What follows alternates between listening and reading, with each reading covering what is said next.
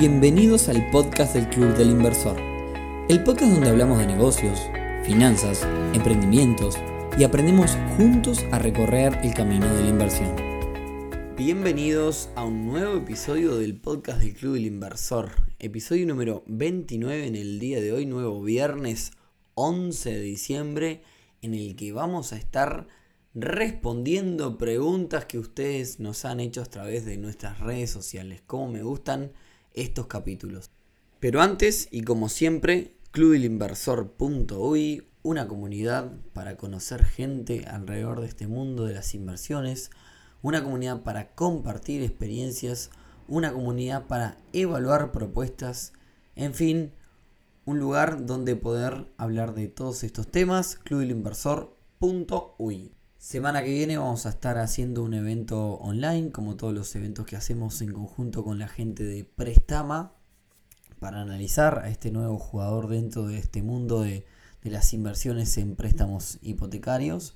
Así que bueno, es, es, interesante conocer nuevos mecanismos de inversión. Y ya el 22 vamos a estar cerrando este año, este 2020 de Club del Inversor, con una linda fiesta también online. Pero bueno, esperemos que salga muy divertida.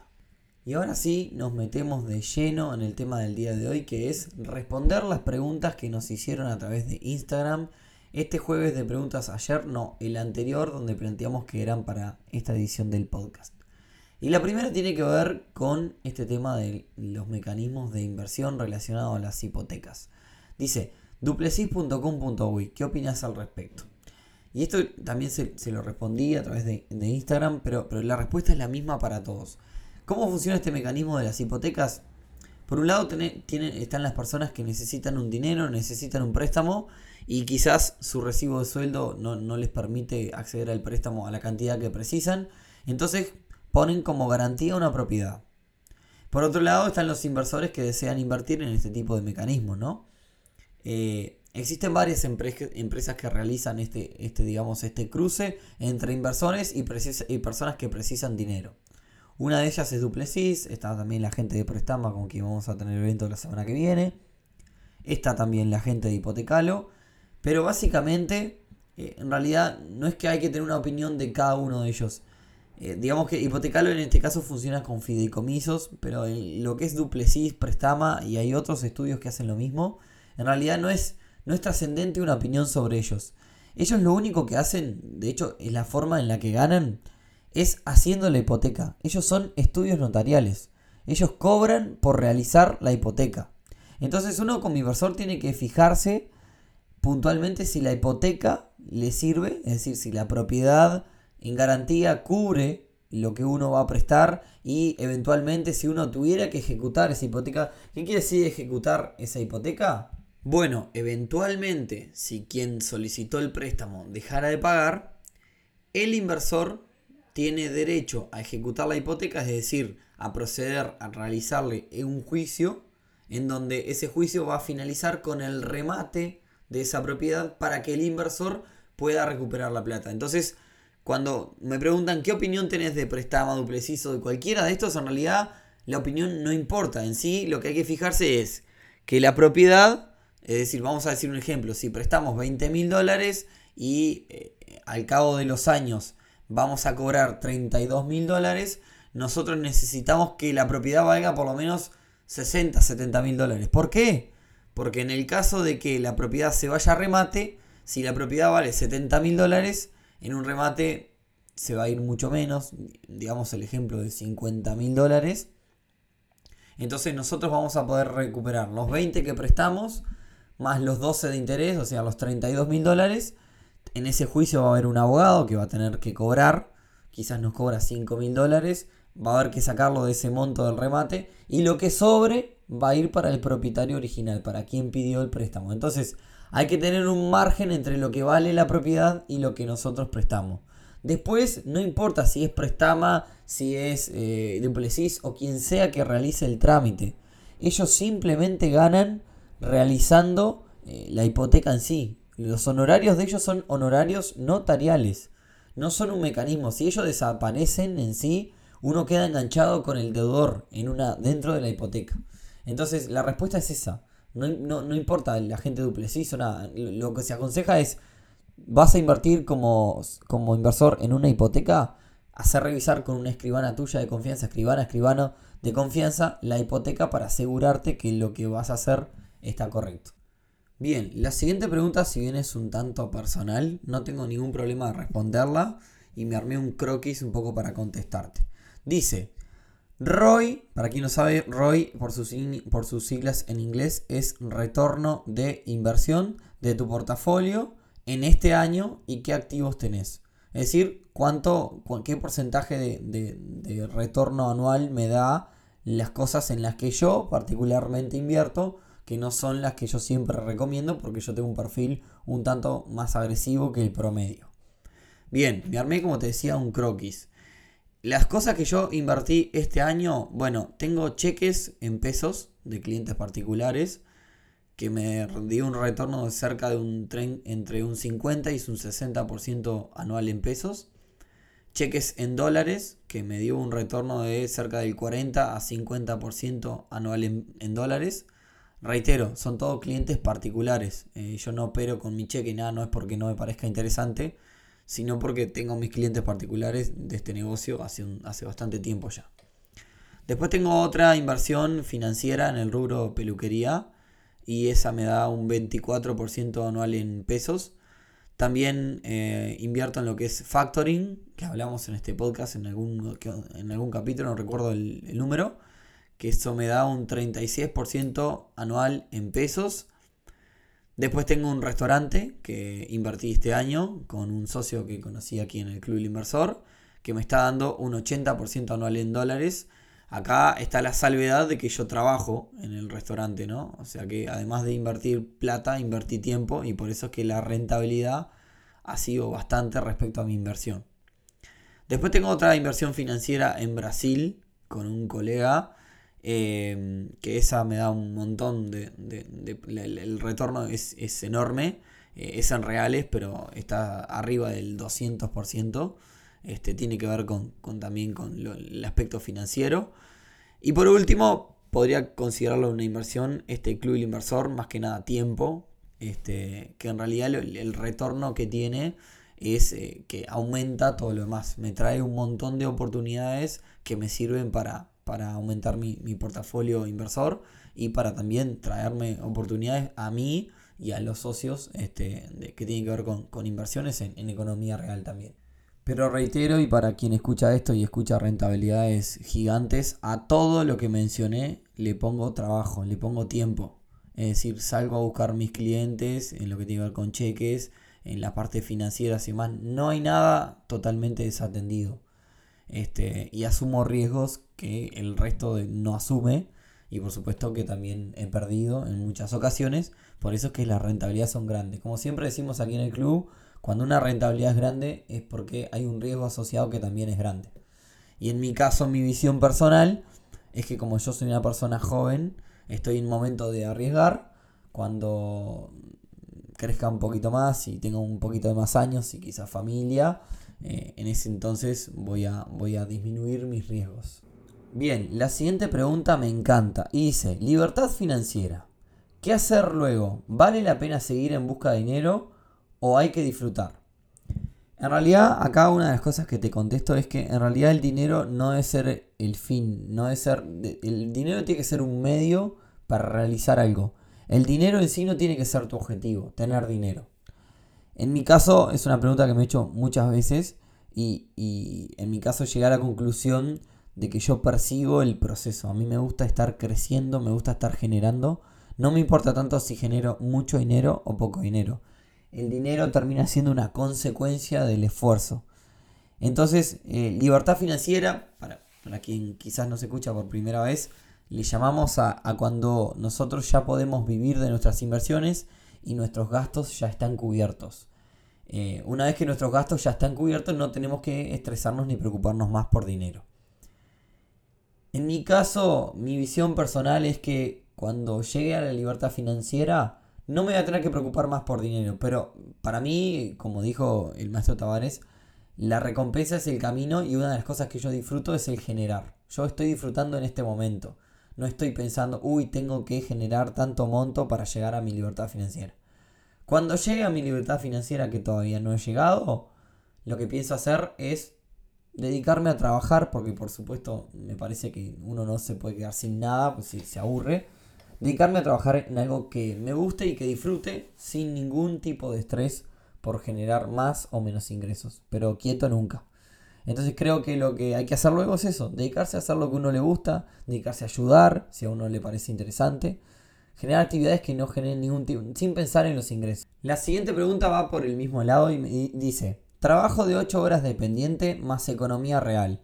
¿Vale la pena el sacrificio? Pocas horas para uno mismo. Acá la persona me está planteando de que tiene un trabajo de 8 horas en una empresa X y que por otro lado está emprendiendo en la economía real.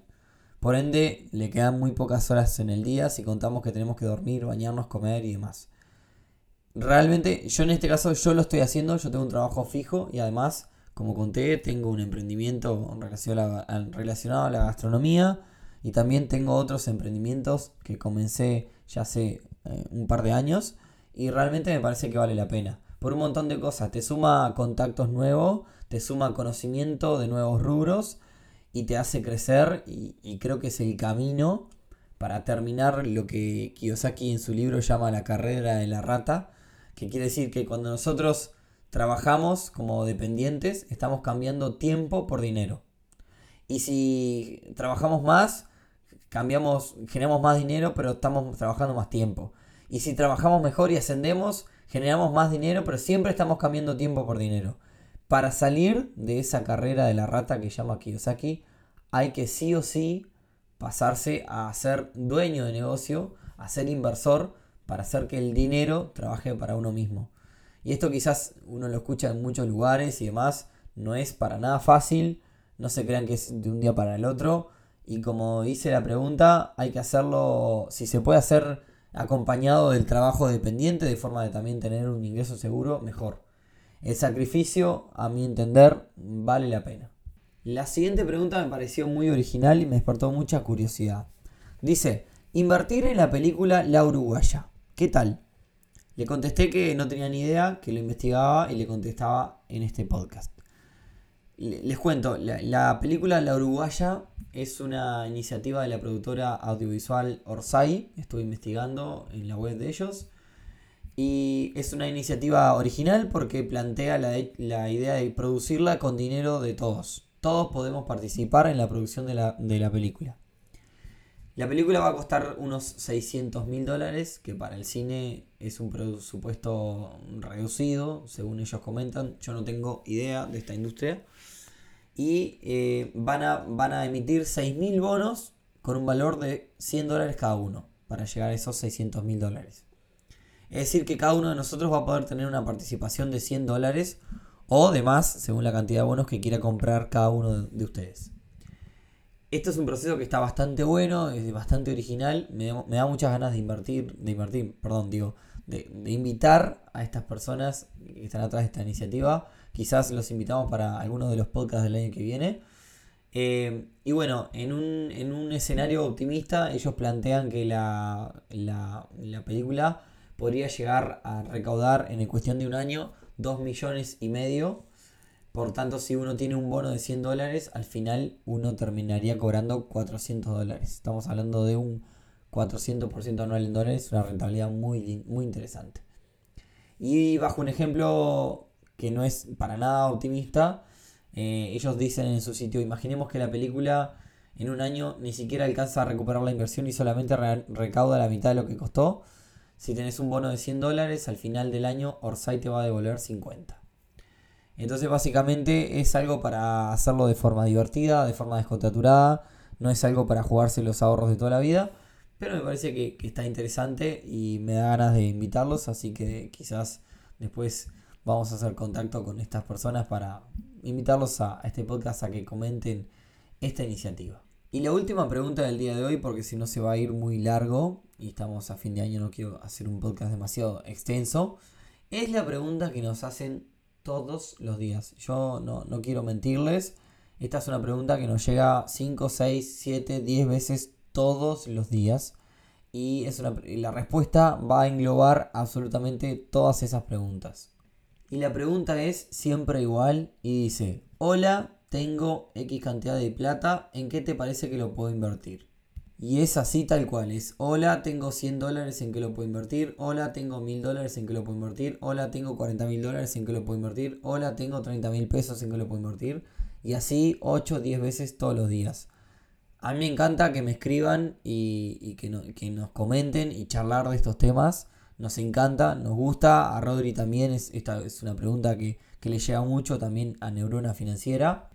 Y la realidad es que suceden muchas cosas con esta pregunta. En primer lugar, dada la cantidad de, veces que llega este tipo de preguntas, deberíamos pasar horas y horas de nuestro día, eh, dejar tiempo de nuestro trabajo para poder dedicarle solamente a responder estas preguntas. Por ende, deberíamos cobrar para, para resignar de nuestros trabajos, para, para, digamos, deberíamos convertirnos en, en asesores profesionales para poder responder esta pregunta. En segundo lugar, para poder responderlas hay que pararse en el pie de cada una de las situaciones de cada una de las situaciones de las personas que hacen esta pregunta, porque nosotros es algo que siempre decimos, este mundo de las inversiones es súper, hiper personalizado. Cada uno de nosotros tiene un objetivo diferente. Y para eso creamos en el club el modelo de análisis de inversiones. Un modelo que creamos en el club y que refleja un poco lo, que buscamos hacer en el club, lo que hacemos en el club, que es tratar de generar un proceso interno de cada una de las personas para que puedan invertir con seguridad, entendiendo qué es lo que están haciendo, entendiendo de qué se trata el mecanismo, alineado con los valores de las personas, alineado con los objetivos que tienen, eh, digamos, eh, que, que, encalce con, el, dinero que tienen como para invertir. Y que esto depende de cada uno de nosotros, es súper personalizado. O sea, yo, si alguien me dice, che, Nicolás, yo tengo 10 mil dólares para invertir, yo digo, bueno, quizás comprar un vehículo y venderlo más caro. Y dicen, bueno, pero yo no tengo ni idea por dónde hacer, cómo hacer, no tengo tiempo. Y bueno, ahí van a saltar mil peros. Que bueno, no, a mí no me gustaría meterme en eso, yo no entiendo nada de autos y demás. Y bueno, entonces ahí justamente es lo que yo haría y es muchísimo más arriesgado. Pero yo hoy estoy en etapa de arriesgar y de generarme, estoy totalmente tirado hacia la economía real y hacia el riesgo máximo. ¿Por qué? Porque estoy jugando, no estoy jugando, digo, estoy, eh, estoy invirtiendo con dinero que, no afecta la, comida mía del día a día, ¿no? Invierto dinero que no, que no es el dinero que me va a impedir eh, digamos, llegar a fin de mes. Entonces, hoy estoy en el momento de arriesgar al máximo. Y, la realidad es que si alguien me dice eso, a mí me dice, mira, Nicolás, yo tengo menos de 100 dólares y me gustaría invertir que Y yo capaz que te digo, comprate 5 litros de aceite al por mayor y, vendelos al por menor. Y me decís, bueno, es, una locura, ¿cómo voy a salir? No tengo tiempo, no me da la cara para.